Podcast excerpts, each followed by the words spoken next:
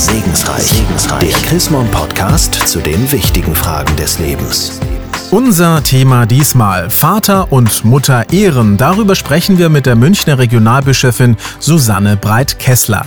Es ist ja die Nummer vier unter den zehn Geboten aus der Bibel und nicht zuletzt, weil dieses Gebot schon ein paar Tage auf dem Buckel hat, mag sich manch einer fragen, was heißt das eigentlich heute so ganz praktisch? Frau Breit-Kessler, der ehrfurchtsvolle Kniefall wie im Mittelalter ist damit wohl ja nicht gemeint, oder? Nein, ganz bestimmt nicht. Auch nicht das Siezen der Eltern, wie es in in früheren Jahrhunderten gebietsweise üblich war. Aber Respekt vor den eigenen Eltern, vor alten Menschen ist eigentlich immer noch in, finde ich. Zumindest tut es einem selber gut, wenn man seine eigenen Eltern ehrt und ihnen auch dankbar ist dafür, dass sie einem das Leben geschenkt haben. Wie könnte sich denn das dann auswirken, wenn ich mit meinen Eltern zusammen bin, dass ich sie ehre? Also es kann sich so auswirken, dass man ihnen zuhört, dass man sie ernst nimmt mit ihren kleinen und großen Sorgen und Nöten, dass man nicht ironisch ist, wenn sie Kleinigkeiten erzählen aus der Nachbarschaft oder aus ihrem Tagesablauf, sondern dass man alles ernst nimmt, was Vater und Mutter beschäftigt und dass man sich Zeit für sie nimmt, auch sie mal einlädt, sie besucht. Das, denke ich, ist praktisches Ehren. Was aber tun, wenn das Verhältnis zwischen den Eltern nicht ganz so einfach gestrickt ist, wenn jedes Telefonat zum Beispiel in einen Schlagabtausch von vor Vorwürfen gipfelt? Ja, die schlimmste Möglichkeit, die man wählen kann, ist den Kontakt abzubrechen. Das finde ich aber nicht angemessen. Ich denke, es wäre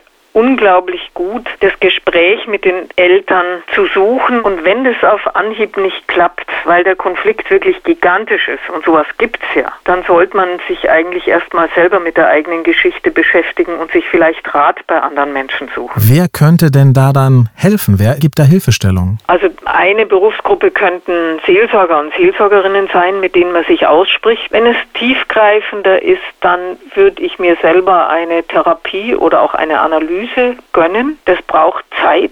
Aber wenn die Verletzungen, die man sich gegenseitig zugefügt hat, sehr, sehr groß sind, dann sollte man das wirklich machen. Wenn der Kontakt da schon ein bisschen abgebrochen ist, hätten Sie da vielleicht einen Tipp, wie man diesen ersten Schritt wieder hin auf die Eltern zu machen könnte? Sich vielleicht mal an einem neutralen Ort begegnen. Also nicht in den Privatwohnungen, sondern sagen, wir treffen uns mal auf einen Kaffee irgendwo im Dorf, in der Stadt, in einem Ausflugsgebiet, egal. Weil neutrale Orte haben das so an sich, dass man sich nicht so aufführen kann, wie man es möglicherweise in der eigenen Wohnung tut. Also tut ganz gut, im Übrigen auch für Ehepaare, die sich streiten, weil andere Leute hören zu und dann ist man doch meistens etwas gesetzter und disziplinierter. Vielen Dank, Frau Breit-Kessler, auch für diese ganz praktischen Tipps. Mehr zu diesem Thema Vater und Mutter ehren von und mit der Münchner Regionalbischöfin Susanne Breit-Kessler gibt es auch nachzulesen, nämlich in der neuesten Ausgabe des Magazins Chrismon. Ein Blick in das aktuelle Heft lohnt sich allemal. Sie haben darüber hinaus noch Fragen, Anregungen? Dann freuen wir uns auch über eine E-Mail. Schreiben Sie an segensreich.chrismon.de.